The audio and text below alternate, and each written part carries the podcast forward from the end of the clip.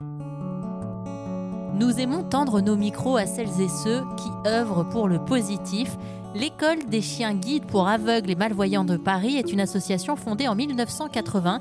Elle est installée à Paris depuis 87. Je m'y suis rendue pour pouvoir découvrir l'école de l'intérieur. J'y ai rencontré Isabelle. Euh, bonjour madame. Qui est donc la maîtresse de Stitch. Participation de Stitch qui, lèche le micro. Et bonjour qui lui a été remis par Stéphane. Bonjour Emeline. Éducateur canin avec qui on va discuter. Vous allez pouvoir entendre. C'est une rencontre très intéressante sur RZN Radio Isabelle a tenu absolument à ce que je lui pose une question. Pour tout vous dire avec vous, j'étais sur le point de terminer mon reportage. Elle me dit écoutez, ça m'étonne, il y a une question que vous avez oublié de me poser. Quelle est la différence pour une personne malvoyante ou non-voyante entre marcher avec une canne et marcher avec un chien? J'ai rallumé mon micro et on a corrigé le tir. Alors là, c'est pas la même. Euh, c'est pas la même chose. Franchement, euh, déjà, euh, avec le chien guide, vous pouvez marcher assez vite voilà, tranquillou, euh, en chantant, quand vous voulez, euh, etc. Très bien. Euh, le chien, donc, que va faire un chien guide par rapport à une canne? Premièrement, il va éviter tous les obstacles, même les obstacles en hauteur. deuxièmement, il va vous faire des recherches. Le chien a appris à faire des recherches. Stéphane, il a appris à Stitch à faire des recherches. Donc, qu'est-ce qu'il cherche? Eh ben, Il cherche des sièges. Il cherche des entrées de métro. Il cherche des passages piétons. Il cherche euh, des portes. Il cherche, euh, il cherche quoi d'autre? Des, oui, sièges, métro, euh, des bus. Ouais, des bus. Des machines, des, hum, comment ça s'appelle pour, pour composter là, le, le passe Navigo Des, les, tickets là, voilà, les pour voilà, composteur, voilà, composteur, merci. Euh, des escaliers qui montent, qui descendent. Alors il y a une terminologie. Si on veut un escalier qui descend, on va lui demander la descente. Si on veut un escalier qui monte, on va lui demander les escaliers. Donc il va, il va, il, va faire la différence entre ce qui monte et ce qui descend. Du coup, il connaît un nombre incalculable de, de mots à la fin, non Il connaît 20 mots, 30 mots, je sais pas. nous, il y a un minimum d'une trentaine de mots qu'on apprend au chien. Après, il y a un vocabulaire qui se met en place aussi avec le, avec le maître et son chien. Donc, euh, ça, ça s'étoffe après avec le, avec le temps. Quoi. Nous, on est là pour mettre les bases, et puis après, le, maître, on apprend aussi au maître comment lui, lui apprendre d'autres choses. On peut lui apprendre à chercher euh, des, ascenseurs, euh, des boutons, euh, des, des, des, banques d'accueil. Là, on peut, on, peut, on peut lui apprendre ça. voilà, donc il va, il va vous faire, il y a tout l'aspect recherche. Ça, c'est super important, et ça, la canne, elle va pas vous faire la recherche. Hein. Croyez-moi que sûrement pas. Après, il y a un truc aussi, il y a autre chose. Le chien, il va traverser dans les passages piétons. Ça, c'est important.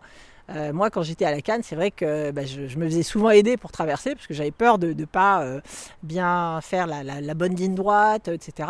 Là, le chien, il va, il va vous suivre le, passage piéton et il va traverser euh, dans les passages piétons. Voilà. en revanche, ce que j'aimerais dire aussi, c'est que le chien ne peut pas euh, parce que j'ai une fois par jour la question dans la rue, donc le chien, il connaît pas la différence entre les feux rouges et les feux verts. Ça, je, voudrais le dire. Donc, euh, il traversera sur ordre de la personne non-voyante. Voilà.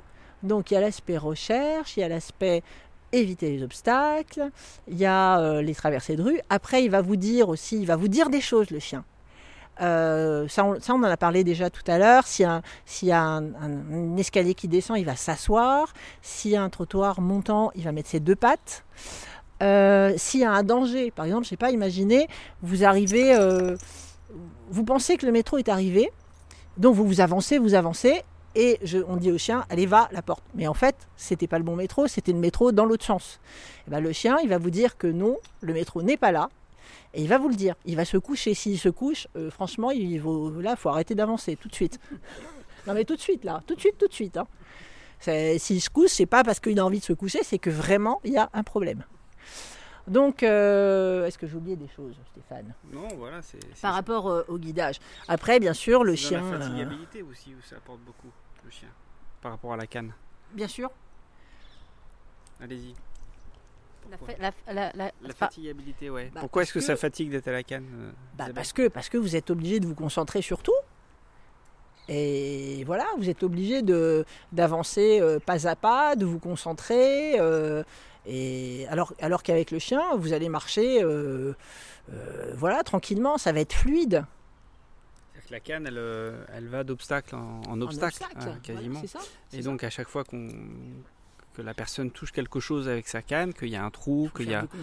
Il faut, euh, voilà, il faut que la personne elle analyse. Tiens, là je peux pas aller là, il faut que je contourne à droite, à gauche. Alors que là, au harnais, bah, le chien il, bah, s'occupe de tout ça. Il fait tout le boulot. Hein. Il vous fait tout. Il vous fait tout. Le but du chien, c'est pas de montrer les obstacles, c'est de, de, les éviter au plus possible. Et quand c'est pas possible de les éviter, de les, de les signaler. Et après, le, maître décide. S'il faut faire un contournement ou si, euh, on passe euh, pas à pas. Le, Par exemple, si un trottoir est encombré, le chien va vous le dire et il va falloir qu'on descende un tout petit peu, faire quelques pas sur la route pour euh, contourner le, trottoir qui est très encombré. Ça, il faut. Voilà. Et puis, bon, bah, bien sûr le chien, bah, il, va, il va se rappeler euh, quand même des, trajets, hein. même si c'est pas un GPS, il va les mémoriser, n'est-ce pas Stitch? Et ensuite, euh, bien sûr, le chien va vous apporter, euh, bah, pareil, de, de la, en dehors du guidage, hein, c'est un, un, compagnon, c'est un ami, c'est voilà, ça c'est super important. Et, et, et c'est un grand relation publique le chien. Moi, moi je depuis que j'ai mes chiens, je connais tout le monde. Tout mon quartier, je connais tout le monde, tout le monde, tout le monde. C'est un relation publique. Euh, c'est ministre des relations publiques, vraiment. ça, c'est très important. C'est vrai que j'ai déjà observé ça, hein, même dans les transports ou autres. Ah oui. Les gens osent plus facilement parler, poser des questions aussi. Oui, oui, oui. Ouais, ouais. Et puis, euh, c'est marrant parce que les gens vont d'abord parler aux chiens et après, ils vont nous parler. voilà. Euh, c'est vrai, je crois que j'ai commencé comme ça le reportage d'ailleurs. Ah bah voilà Donc euh, ça, c'est important. Merci encore à Isabelle d'avoir accepté de répondre à mes questions pour AirZen Radio. Je vous rappelle qu'aujourd'hui, on a découvert ensemble l'école des chiens guides de Paris. Le financement de l'école, et ça c'est important de le noter, repose quasiment exclusivement sur la générosité des donateurs privés. Donc si vous voulez permettre à des personnes malvoyantes ou non-voyantes de pouvoir se déplacer avec un chien guide, n'hésitez pas à aller faire un tour sur airzen.fr pour apporter vous aussi votre participation à cette école.